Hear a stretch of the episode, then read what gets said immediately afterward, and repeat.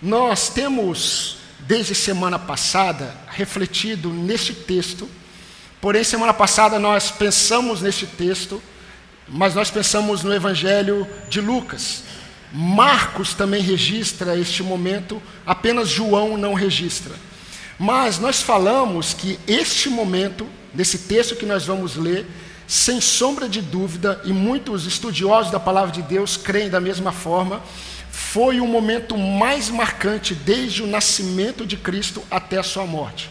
Só relembrando que desde o nascimento de Jesus Cristo, a sua humilhação deu início.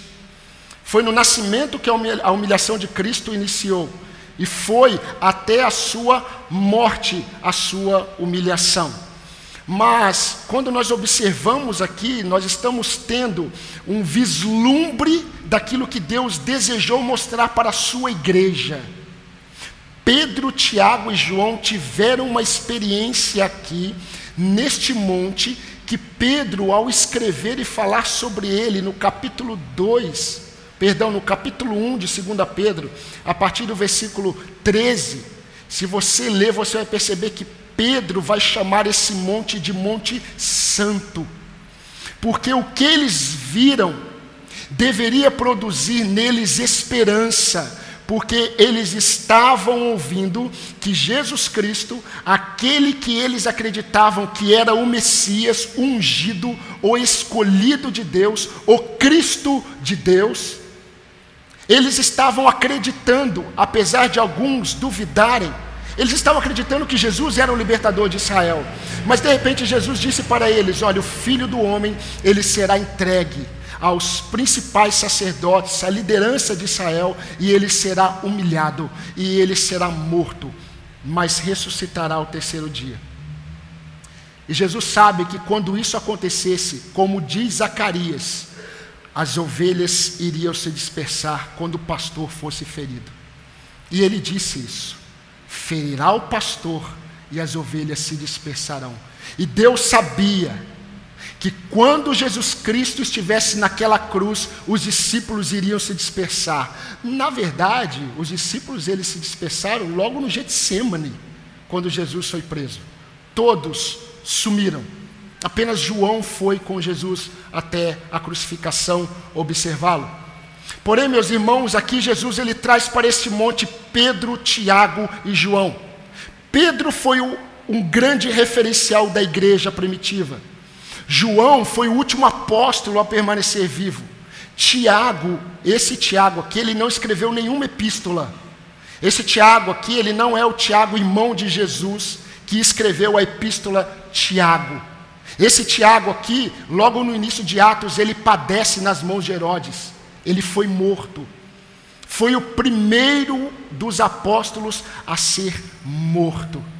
Mas o que eles viram transformou a vida deles. Mas, meus irmãos, o principal entendimento aqui, e nós vimos semana passada, é que quando eles viram Jesus sendo transfigurado diante deles em glória, eles estavam tendo um vislumbre de que aquilo que eles viriam não era verdade, não era realidade. O sofrimento de Jesus Cristo não era o fim, a cruz não era o fim, a igreja não deveria se desesperar. E é interessante porque essa mensagem, ela faz parte de no, todo o Novo Testamento até Apocalipse. A mensagem do Apocalipse, ela foi escrita para trazer perseverança aos crentes. Porque Roma, no século II, estava perseguindo a igreja. Muitos cristãos, no final do século I, estavam sendo martirizados por Roma. E quando eles têm um vislumbre, Pedro, Tiago e João têm um vislumbre do que Jesus Cristo realmente é, eles poderiam aguardar. Porque viria um dia em que Jesus Cristo iria se manifestar. Na verdade, virá o dia em que Cristo irá se manifestar em glória. E é a vitória da igreja. E a igreja, enquanto isso, espera por essa vitória. Mas, meus irmãos, enquanto eles estão no monte, Pedro, Tiago e João, eles estão com sono, como muitos irmãos, talvez, mas eles estavam sonolentos devido à tristeza no coração. de acordo com Mateus. E eles estavam sonolentos, mas de repente eles ficam despertos porque eles se manifestam com Jesus Cristo totalmente transformado. E eu falei para os irmãos que a palavra que aparece aqui, Jesus foi transfigurado, é a palavra grega metamorfose. Jesus Cristo, ele mudou totalmente a sua aparência. E eles não viram apenas Jesus Cristo, eles viram Moisés e Elias. Moisés, aquele que representava a lei, Elias, aquele que representava os profetas. E Jesus já havia dito que a lei e os profetas foram até João Batista. Por quê? Porque a lei e os profetas foram dadas ao povo de Israel para apontar para Cristo. Se vocês se lembrarem de Gálatas, Paulo vai dizer que a lei foi como um aio. O aio era um tutor da criança. Alguém que era colocado numa família para cuidar da criança enquanto ela fosse pequena. E esse tutor, ele caminhava a criança até a fase adulta. E Paulo vai dizer que a lei foi como um aio que nos conduziu a Cristo. Em outras palavras, entre num túnel e no final do túnel tem uma luz. A lei e os profetas, elas pegam os homens, entram com os homens nesse túnel, e o fim desse túnel é Cristo. E quando chega no fim desse túnel, a lei e os profetas, eles saem de cena e Cristo. Foi isso que a lei e os profetas fizeram.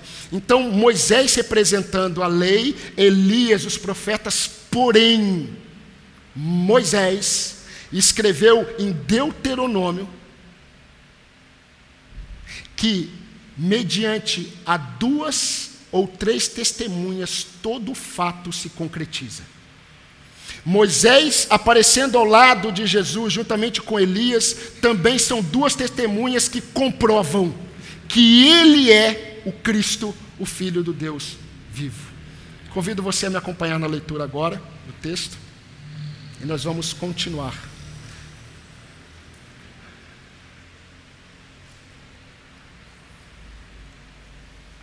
Seis dias depois, Tomou Jesus consigo a Pedro e aos irmãos Tiago e João e os levou, em particular, a um alto monte. E foi transfigurado diante deles, o seu rosto resplandecia como o sol, e as suas vestes tornaram-se brancas como a luz. E eis que lhes apareceram Moisés e Elias falando com ele. E é interessante que nós vimos aqui em Lucas que Moisés e Elias falavam com Jesus sobre o que aconteceria em Jerusalém, sobre a crucificação. Versículo 5. Versículo 4. Então disse Pedro a Jesus: Senhor, bom estarmos aqui. Se queres, farei aqui três tendas: uma será tua, outra para Moisés, outra para Elias. Falava ele ainda, quando uma nuvem luminosa os envolveu. E eis vindo da nuvem uma voz que dizia: Este é o meu filho amado, em quem me comprazo. A ele ouvi. Ouvindo, os discípulos caíram de bruços, tomados de grande medo.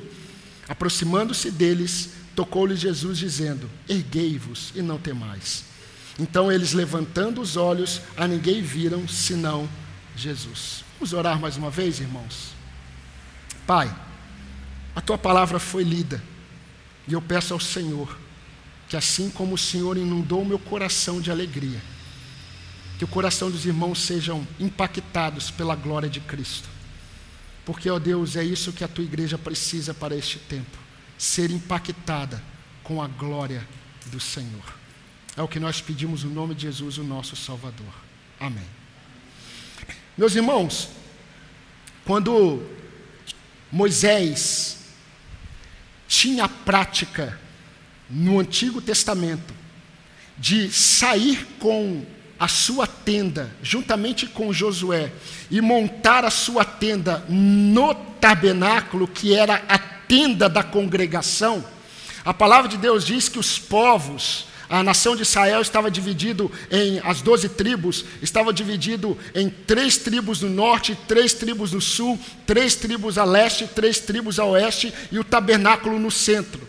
E a palavra de Deus diz que quando Moisés se levantava e ia em direção à tenda da congregação, todos saíam das suas tendas e ficavam olhando para Moisés. E quando Moisés caminhava, caminhava, caminhava, e Moisés entrava na tenda da congregação, Josué ficava na porta. E de repente uma fumaça envolvia a tenda da congregação. E quando isso acontecia, todos que estavam observando se prostravam. E é muito interessante porque quando Salomão constrói o templo, e ele acaba de construir o templo que Davi, o seu pai, desejou para honrar ao Senhor. E quando ele termina de construir o templo, a palavra de Deus diz que o templo se encheu de fumaça. E agora, de repente, Pedro, Tiago e João estão aqui, e eles percebem que Jesus está transfigurado, o seu rosto é como o sol na sua força. E de repente eles percebem que Jesus Cristo não está sozinho, Jesus está com Moisés e Elias. E Pedro lança uma pergunta a Jesus: Senhor, o senhor quer que eu faça uma tenda aqui para o Senhor, para Elias e para Moisés? Enquanto ele falava, uma fumaça os envolveu. E quando a fumaça os envolveu, a palavra de Deus diz que eles caíram prostrados. Meus irmãos, isso foi involuntário. O cair prostrado não foi algo voluntário, foi involuntário. Mas quando eles perceberam a fumaça presente, eles caíram de bruços, eles com certeza se lembraram, olhando para Moisés, de que isso era uma manifestação da presença de Deus, ou Shekinah de Deus. A Shekinah de Deus era a fumaça que envolvia o povo, que envolveu Moisés na tenda da congregação, que envolveu o Monte Santo, que encheu o templo. E a Shekinah de Deus não era apenas uma fumaça, uma nuvem densa, era a manifestação da presença de Deus. E quando isso aconteceu, eles ficaram prostrados. Meus irmãos, hoje pela manhã, ontem também, nós aprendemos na nossa conferência, que acabou de manhã, vocês perceberam que o pastor Clodoaldo ontem ele não pregou. O pastor Clodoaldo, ele deu uma aula. O pastor Clodoaldo, ele não expõe a palavra pregando daquela forma. Ele estava muito à vontade. Hoje pela manhã, o pastor Marcos Granconato deu uma aula. A conferência acabou ali. E o Senhor nos ensinou que para vivermos a cultura do Evangelho, nós precisamos ser impactados pelo Evangelho. E é impossível ser impactados pelo Evangelho sem ser impactados por Cristo, porque Cristo é o Evangelho. Viver na cultura do Evangelho é viver na mentalidade de Cristo. E eu achei muito interessante o que o pastor Marcos falou hoje de manhã, que a cultura deste mundo ela tenta dialogar e ela quer dialogar com a igreja. E a igreja começa a dialogar com a cultura do mundo. E é interessante porque o mundo nunca cede. Sempre é a igreja que cede à cultura. Porque o mundo sempre será mundo.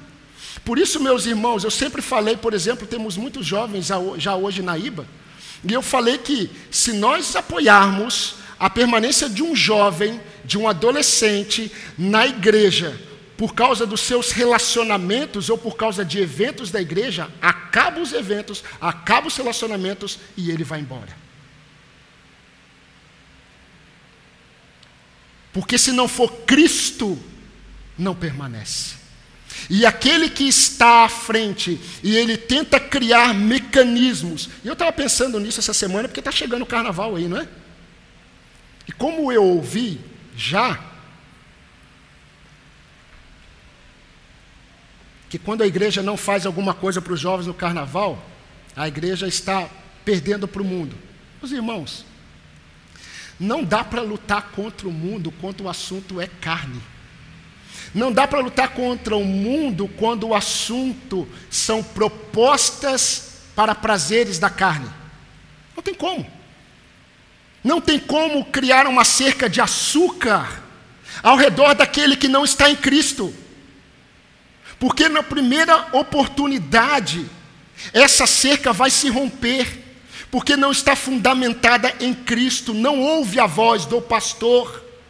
E se a ovelha não ouve a voz do, do, a voz do pastor, ela segue o mercenário.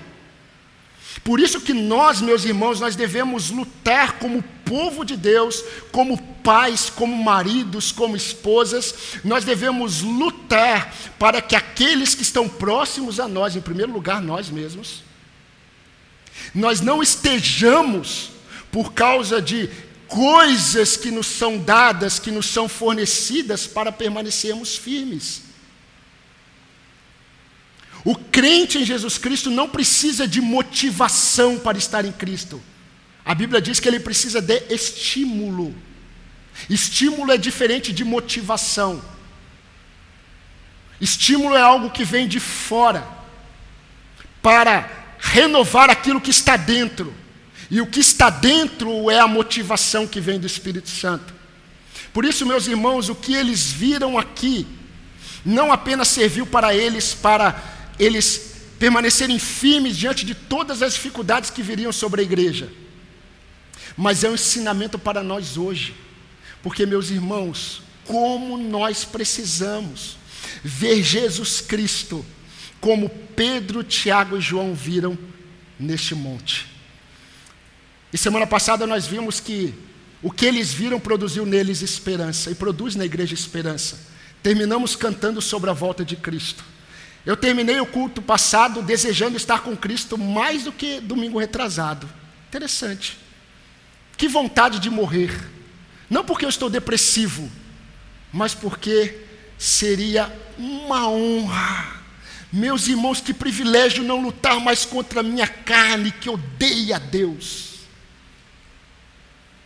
Odeia. Sabe por quê? Porque quando eu levanto pela manhã desejando o Senhor, de repente eu caminho e me deparo com o mal que habita em mim. E só, só, se depara com o mal que habita em mim aquele que está em Cristo. Porque aquele que não está em Cristo não se depara com o mal que está nele, porque ele não enxerga. E que bom seria estarmos com Cristo. Amém? Amém. Deixa eu ver quem falou.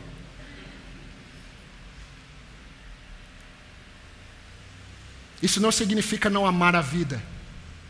É o contrário. É amar a vida. Porque vida é Cristo. Cristo. E eu quero compartilhar com os irmãos hoje apenas duas lições desse texto que nós lemos. Que na verdade foram impactantes na vida de Pedro, tão impactante que se você ler depois, lê em casa. 2 Pedro capítulo 1, a partir do versículo Leia o capítulo 1 inteiro. E você vai perceber que Pedro vai citar esse momento aqui. João, quando escreveu a sua epístola, primeiro a João, logo no início, ele vai falar: Nós estamos falando aquilo que os nossos olhos viram, fomos testemunhas oculares da sua glória. Porque isso impactou a vida deles, isso deve impactar a nossa vida. O presente avanço o presente avanço da maldade não é o fim da história. Quando nós entendemos quem Jesus Cristo é. Mas quando nós entendemos quem Jesus Cristo é, nós percebemos que Jesus, ele foi sim o servo sofredor, foi, mas ele voltará no resplendor da sua glória. E quando nós olhamos para Jesus Cristo, como Jesus se manifestou e se apresentou neste monte, como Jesus se apresentou lá na prisão, na ilha de Pátimos para João, nós entendemos que Jesus Cristo, Ele é o Deus a ser temido e reverenciado. Eu vou repetir.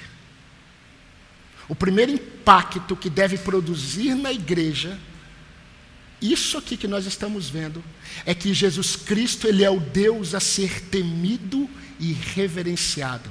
Acompanhe, por favor, o versículo 6.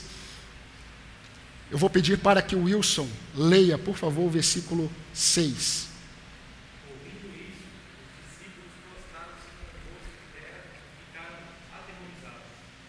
Obrigado. É interessante, meus irmãos, quando a nuvem, e eu falei para os irmãos, quando a nuvem os envolveu, assim como envolvia a tenda da congregação, é interessante que eles ficaram apavorados e aterrorizados, E eu falei para os irmãos que o cair de bruços não foi algo voluntário. Eles não fizeram assim, vamos nos prostrar. Por que isso aconteceu? Isso acontece porque é impossível, neste corpo, presente nele ainda o pecado, é impossível encontrar com Deus Santo e permanecer de pé. Por isso que para encontrarmos com o Senhor, nosso corpo precisará ser transformado.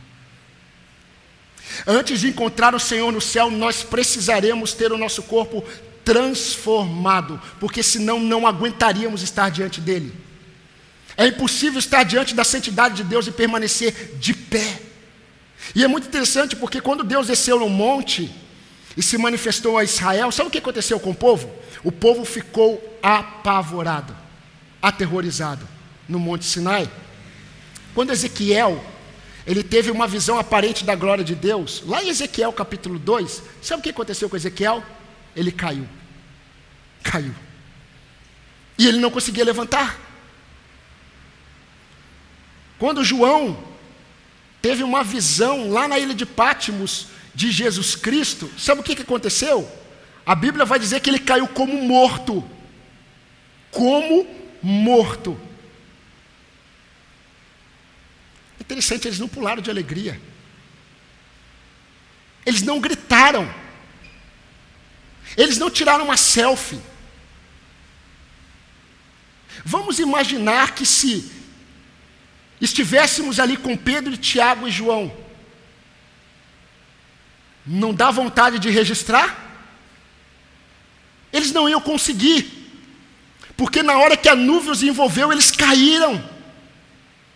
Porque eles precisavam enxergar como líderes da igreja que seriam apóstolos de Jesus, eles precisavam enxergar e ensinar a igreja que esse Cristo, esse Jesus que iria passar pela cruz, ele é um Deus que tem que ser temido e reverenciado.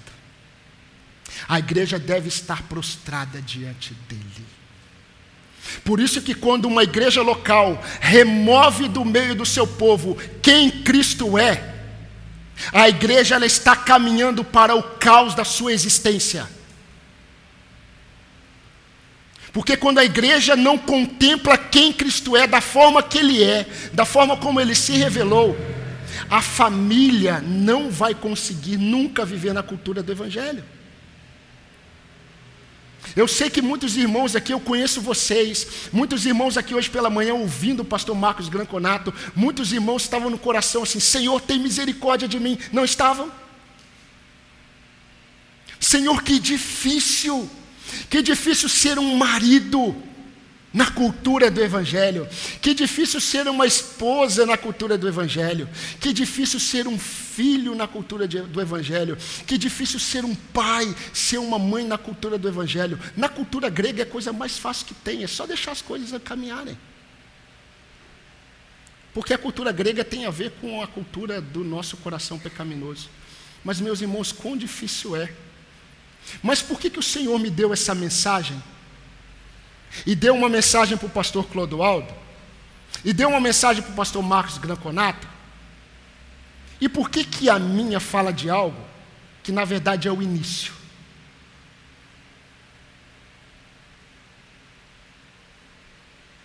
Por que, que vocês ouviram tantas coisas ontem, edificantes? Por que, que vocês aprenderam tanto hoje? E chega à noite o Senhor fala assim: me temam me reverenciem. Porque, meus irmãos, a melhor forma de começar a viver na cultura do Evangelho é começar prostrado diante do Cordeiro. Porque vem dele a força e o poder. Não é por força nem por violência, mas é pelo poder de Cristo, o Deus vivo. Que quando a sua glória se apresentou, os apóstolos caíram caíram. E quando eu olho para o céu, e a gente tem um vislumbre do céu, nós encontramos os 24 anciãos, prostrados diante do cordeiro. Sabe o que, eles estão fazendo? eles tiram as suas coroas e lançam aos pés do cordeiro. Porque quem colocou a coroa na cabeça dos 24 anciãos foi o próprio Cristo. Mas diante do Rei dos Reis, eles estão prostrados e eles tiram a coroa e lançam aos pés do cordeiro. Porque a palavra prostrar-se é a mesma palavra para adoração. Proscanel. Curvar-se. Render-se. Derramar-se. Quando Jesus olhou para aquela mulher samaritana e falou assim: Olha, vocês adoram o que vocês não conhecem. Jesus estava falando o seguinte: vocês se rendem vocês se prostram diante de um Deus que vocês não conhecem. Mas a salvação vem dos judeus. Dos judeus vem o Deus verdadeiro. E a hora vem e já chegou. Eu. Em que os verdadeiros adoradores adorarão o Pai, Espírito e verdade. O que é isso? Adorar o Pai, Espírito e verdade não é você adorar ao Pai buscando cada vez mais intimidade com Ele através da oração e da leitura da palavra. Só pode adorar a Deus em espírito e verdade aquele que está prostrado diante de Cristo. Todo aquele que está em Cristo é um verdadeiro adorador. E eles precisaram enxergar isso. Meus irmãos, aquele que conhece a Cristo se, se curva, se prostra ele se rende. Essa semana eu fui afetado novamente por um problema que eu percebi que eu tenho. Eu pensava que eu tive uma crise de labirintite que durou um mês, ano retrasado. Mas essa semana, desde segunda-feira, eu fui pego novamente com uma crise de labirintite. E tudo rodava. Tudo rodava. Né? Então eu tinha que andar e a Tânia preocupada olhando para mim, porque às vezes o olho faz assim, ó, dá umas. Né? E, e, e a gente perde o equilíbrio. Quem tem labirintite sabe o que é. Ter labirintite é perder o equilíbrio. E quando eu estava desequilibrado, não nas minhas emoções, mas no meu senso de equilíbrio, eu pensei no pecado. O pecado existe para produzir desequilíbrio e desordem. E como o homem, todos nós, nós somos influenciados pelo pecado. O pecado maculou o livre-arbítrio. Por isso que todo homem tem livre-arbítrio. Mas em relação a Deus, nunca. Porque não há ninguém que busque a Deus. Mas mesmo o homem que tem livre-arbítrio, o livre-arbítrio do homem foi maculado pelo pecado. Então existe uma desordem. Nós temos dificuldade de tomar, tomar decisões corretas. Olha que interessante. Nós distorcemos o amor e nós apresentamos e acreditamos, começamos a acreditar num amor que não tem nada a ver com amor bíblico. O amor que nós acreditamos, o pastor falou ontem, o pastor é, é, Clodoaldo, da influência grega na nossa cultura, e é verdade. O nosso amor é um amor grego, não é pautado nas escrituras porque nós distorce, distorcemos. E aí, em nome do amor, a igreja começa a aceitar coisas que o Senhor sempre reprovou e sempre irá reprovar. Nós também distorcemos, por exemplo, o que é contextualização. Meus irmãos, desejando se contextualizar, a igreja começa a buscar a ser parecido com o mundo a ser parecida com o mundo, quando o Senhor nos chama para sermos completamente diferentes.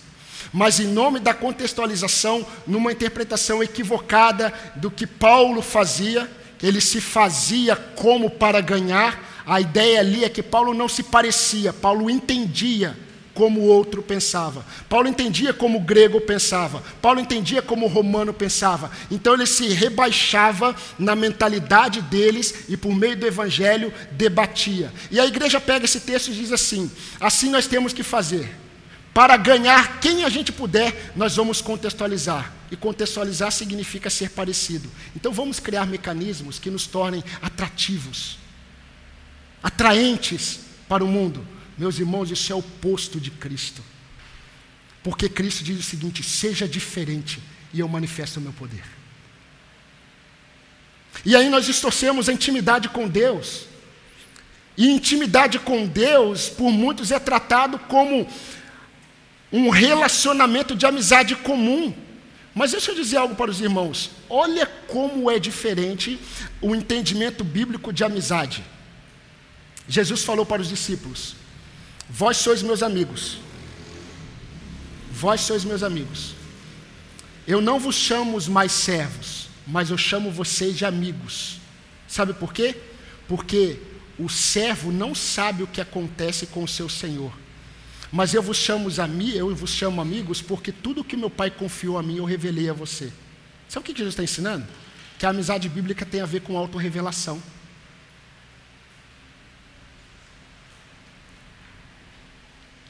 Nós medimos as nossas amizades nos nossos encontros. A, me a, mentalidade bíblica demonstra que a amizade que Cristo diz e nos chama de amigos é porque Ele se revelou a nós. Então tem a ver com Ele. Mas, meus irmãos, o pecado, infelizmente, ele nos leva a distorcermos todas essas coisas. E quando a igreja, ela vê Jesus como Deus a ser temido e reverenciado, a motivação do culto desta igreja não é barganha com Deus. Não é barganha com Deus. Quantos crentes, e eu espero e eu acredito que não seja a realidade dos irmãos da nossa igreja, mas se nós estamos ouvindo hoje é para que guardemos o nosso coração, porque isso pode acontecer. Mas muitos de nós, muitos crentes em Jesus Cristo, têm ido para os seus cultos e têm procurado cultos em que eles possam receber algo que eles estão precisando. Detalhe, que eles acham que estão precisando. E eu falei para os irmãos que louvado seja Deus porque Ele não dá aquilo que nós achamos que nós precisamos. Deus nos dá aquilo que Ele sabe que nós precisamos. Mas muitos irmãos, eles, por não saberem que Jesus Cristo é esse Deus a ser temido e reverenciado, procuram cultos para barganharem com Deus. O culto foi uma bênção, pastor. Foi. O que Deus falou com você? Não me lembro. Mas foi. Foi. O alvo do culto não são pessoas. Quando a igreja vê Jesus Cristo como Deus a ser reverenciado, temido, o alvo do culto não são pessoas. Pessoas não são exaltadas, pessoas não são reverenciadas. Eu teria muitos motivos aqui para dizer para muitos irmãos aqui, meus irmãos, muito obrigado.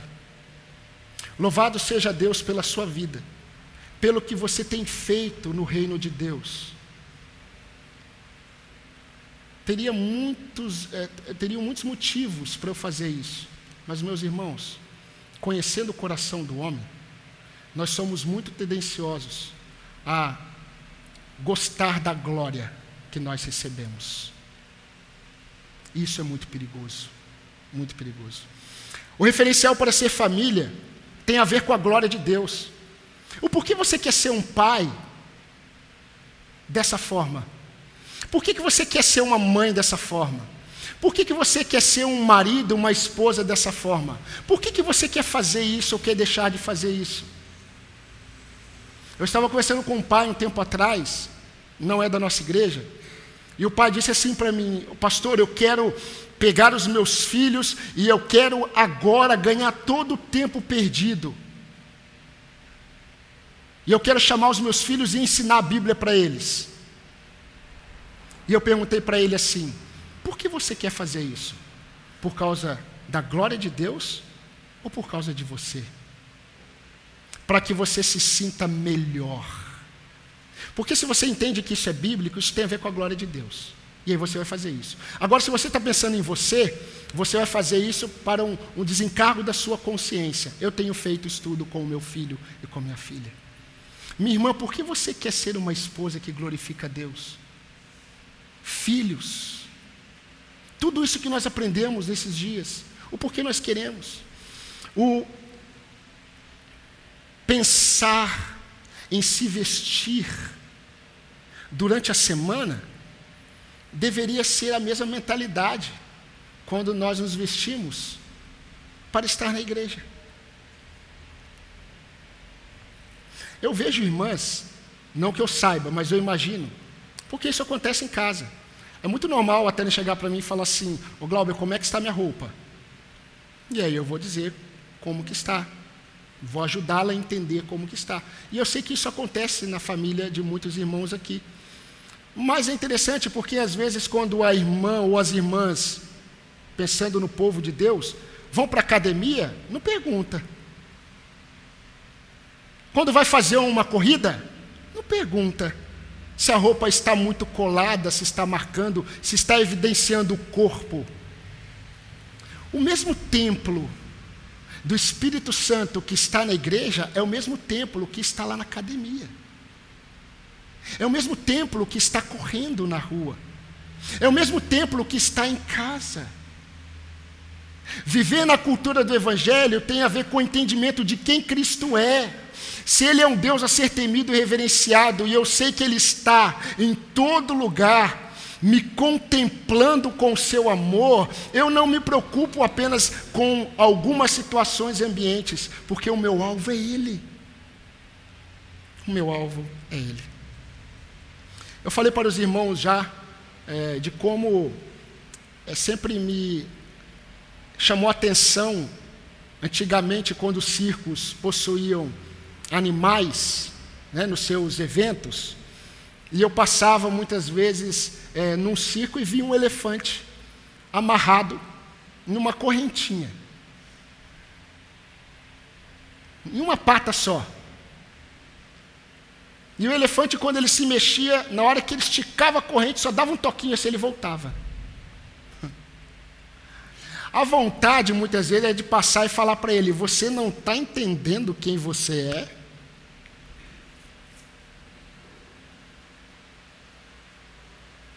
E, meus irmãos, quando nós observamos tudo isso, nós precisamos entender que o temor e a reverência que nós devemos ter a Cristo tem a ver com o que Ele é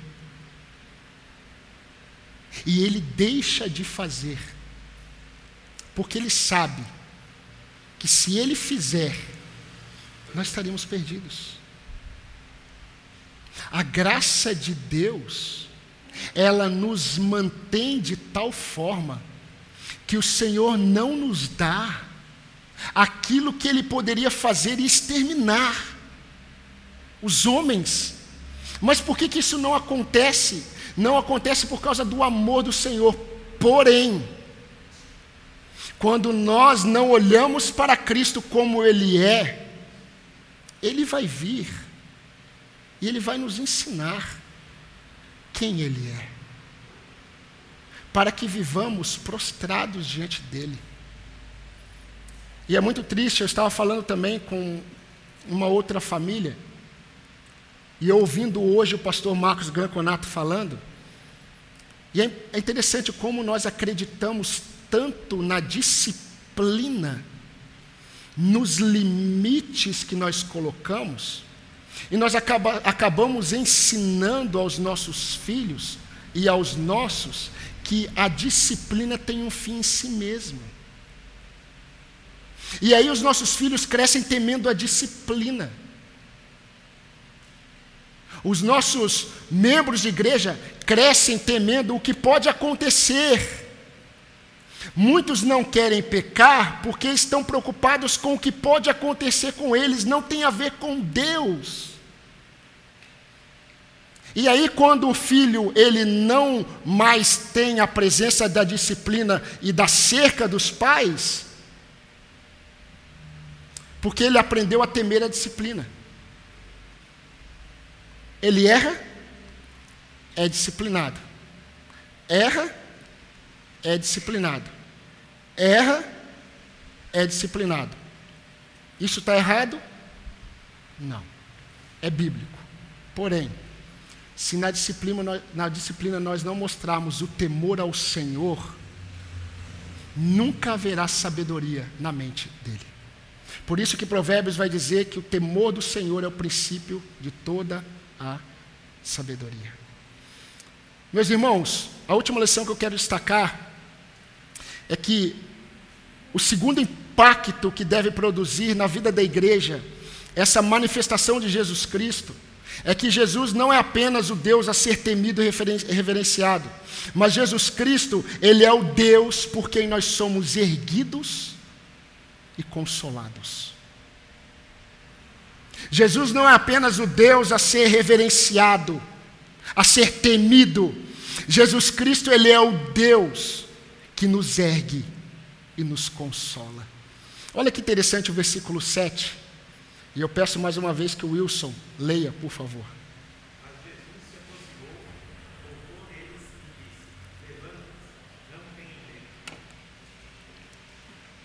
É impressionante o que a presença de Deus faz, e eu já falei para os irmãos. É, é, o texto fala que eles experimentaram a presença de Deus na Shekinah e eles caíram. Eles ficaram apavorados, ficaram perplexos, eles se curvaram, e eu fico assim, é, é, maravilhado quando eu vejo alguns momentos na Bíblia em que Deus revelou em Jesus Cristo a sua autoridade, a sua divindade. Por exemplo, no Getsemane, João retrata que quando os soldados do templo, não soldados romanos, porque no templo haviam soldados que guardavam o templo e os utensílios do templo. Quando os soldados do templo chegaram para prender Jesus e perguntaram assim: Quem é Jesus? E Jesus falou assim: Eu sou. A Bíblia diz que eles deram um passo para trás e caíram. Só que estavam cegos no entendimento, levantaram de novo, como se nada tivesse acontecido, e perguntaram de novo: quem é Jesus? O que aconteceu ali não era para eles, o que aconteceu ali era para os discípulos.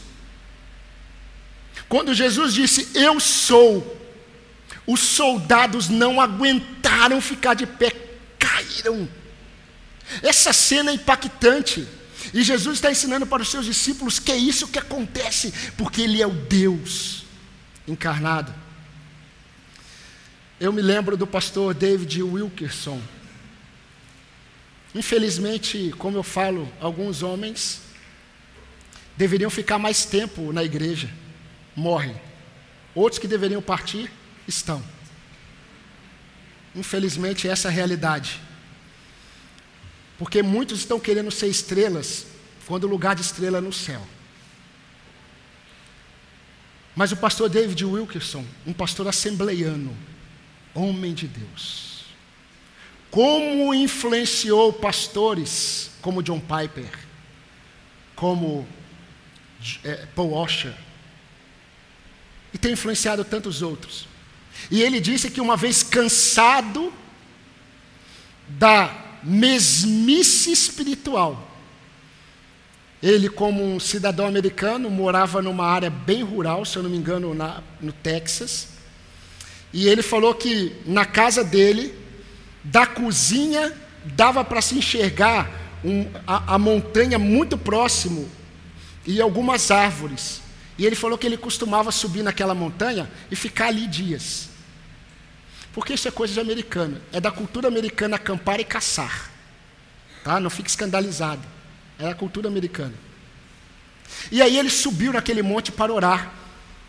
E ele disse que a esposa dele via ele. Ele parou o carro, parou o carro lá em cima, e ele ficou ali durante umas duas, três noites, porque ele queria buscar ao Senhor. E ele falou assim: Senhor, eu não vou descer desse monte da mesma forma.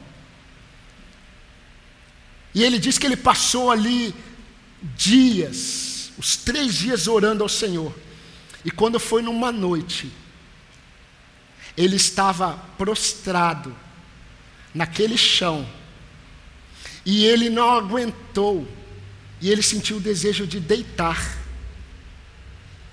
E ele colocou a face no chão.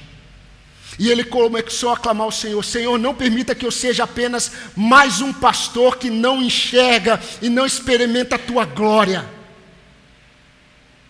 Eu quero viver para a tua glória.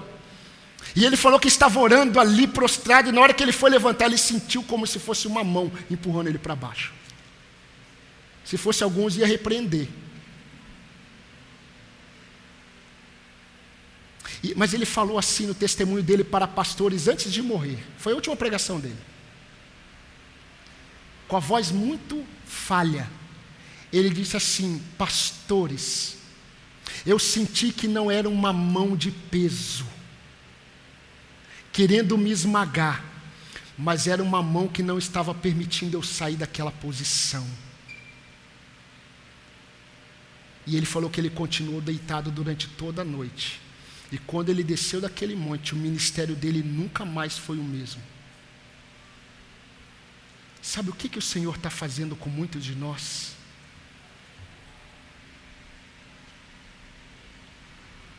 Porque tem muito de nós em nós. Querer ser um marido, um pai, um filho, como nós aprendemos sem estar prostrado diante de Cristo. Não dá. É muito pesado. E aí nós ouvimos o que nós ouvimos, nós tentamos levantar e criar metodologias. Agora vai, agora eu vou fazer, eu vou começar a fazer isso, eu vou começar a fazer isso. E aí você ora e Deus faz assim com você. Fica aqui. Fica. Se humilhe mais se humilhe mais. Porque quando nós pensamos que nós somos fracos, aí nós somos fortes. Quando nós pensamos que nós temos força, só há fraqueza. Meu querido, Cristo é tudo em todos. Eu sei que você ama o Senhor, e eu sei que você deseja fazer a vontade do Senhor, e eu sei que você já tem planejado, depois de tudo que você viu ontem e hoje, mas não comece sem estar prostrado diante do Cordeiro, porque Ele vai te capacitar. Ele vai te capacitar. Esse mesmo Senhor que faz com a sua glória que a gente caia prostrado diante dele, é o mesmo que chegou para Pedro, para Tiago e para João e disse assim: Não temas, levantem-se Aí tem gente que diz assim, é, ontem quando o pastor Clodoaldo falou que ele fica bravo quando alguém fala que o Deus do Antigo Testamento não é o Deus do Novo, eu gosto de subir e bater na mão dele. Que é isso aí? Quando Ezequiel teve uma visão da glória de Deus, no capítulo 1, a partir do versículo 28 até o capítulo 2, de 1 a 2, ele vai dizer que quando ele se deparou com a aparente glória do Senhor, ele caiu. Ele caiu e o Espírito do Senhor falou para ele: fique de pé. Ele não conseguiu. Acha o que aconteceu? O Espírito do Senhor o tomou e o colocou de pé. Porque o mesmo Senhor que nos humilha, Ele nos ergue. Nos ergue para a glória dEle. Vaso, para ser vaso de honra, precisa ter as trincas removidas. Um vaso para estar num lugar de destaque precisa ter a sujeira removida. E é isso que o Senhor está fazendo conosco. Mas, meus irmãos, é Ele que nos coloca prostrados e é Ele quem nos levanta. Tocou-lhe Jesus dizendo: Erguei-vos e não temais. João em Pátimos, ele disse assim: Quando o vi, Jesus caiu aos seus pés como morto. Então ele colocou sua mão direita sobre mim e disse: Não tenha medo, eu sou o primeiro e o último. Não tenha medo. Quando os discípulos olharam para Jesus andando no mar, eles pensaram que era um fantasma. E eles se assustaram, ficaram apavorados. Jesus olhou para eles e, falaram, e falou assim: Não tenham medo. Antes de experimentar as aflições desse mundo, Jesus olhou para os seus discípulos e disse assim: tenham bom ânimo, eu venci o mundo. E em mim vocês são vencedores. Por isso que Paulo fala que nós somos mais que vencedores. Não tem a ver com a gente, tem a ver com Cristo. Se estamos nele, nós somos. Salmo 103, 13 e 14 diz assim, indo para o fim: Como um pai se compadece de seus filhos, assim o Senhor se compadece dos que o temem. Pois ele conhece a nossa estrutura e sabe que somos pó. Meus irmãos, nós nos prostramos pelo impacto da glória de Deus e somos levantados pelo impacto da graça de Deus. Ele não nos mantém prostrados. Não. Nunca. Porque tudo que Ele tem para fazer em nós, nós precisamos estar de pé. E muitas vezes Ele nos mantém lá embaixo, para nós aprendermos que é somente nele, para Ele, que nós vivemos. E aí Ele nos coloca de pé e nos conduz. Nos conduz. E aí, nessa tentativa de dialogar com a cultura deste mundo, nós nunca avançamos. Porque nós não nos sujeitamos à suficiência de Cristo e do seu Evangelho. E eu sei que o Senhor tem nos conduzido a isso. Quando Daniel escreveu o seu livro, Daniel nunca profetizou, foi o profeta que escreveu. Daniel disse no capítulo 9, versículo 7: Senhor, a tu pertence a justiça, a nós o corar de vergonha. A tu pertence a justiça, a nós cabe o ficar vermelhos de vergonha. Meus irmãos, meus amados irmãos em Jesus Cristo, a igreja precisa contemplar Jesus como um Deus a ser reverenciado e temido porque Ele é digno, Ele é santo, Ele é merecedor de toda honra e toda glória. Quando a Bíblia diz que todo joelho se dobrará, não será por vontade própria. Muitos demônios, com ódio nos seus olhos, rangendo os dentes, se dobrarão perante o Cordeiro. Muitos reis e príncipes dessa terra que odeiam a Deus e o seu Evangelho com ódio e ira nos seus olhos, se prostrarão diante do Cordeiro. E detalhe, não apenas se prostrarão, a palavra de Deus diz que da boca deles sairá a seguinte expressão: Ele é o Senhor. Mas Ele é o nosso. Nós não fazemos isso por força, nós fazemos isso porque o Espírito Santo nos move nos move a vivermos dessa forma. E meus irmãos, adorar ao Senhor, reverenciá-lo, temê-lo, não é apenas uma postura de adoração, é uma cultura, tem a ver com mente, tem a ver com motivação diária e constante. E constante. Mas o nosso amado Senhor é aquele que reestrutura, reergue aquele que está caído. O Senhor é aquele que nos consola em toda a nossa tribulação. Paulo, quando escreve aos Coríntios, ele diz: Bendito seja o Deus e Pai de nosso Senhor, o Pai de misericórdia, o Deus de toda consolação. É Ele quem nos consola em toda a nossa tribulação. Meu irmão, você está tribulado?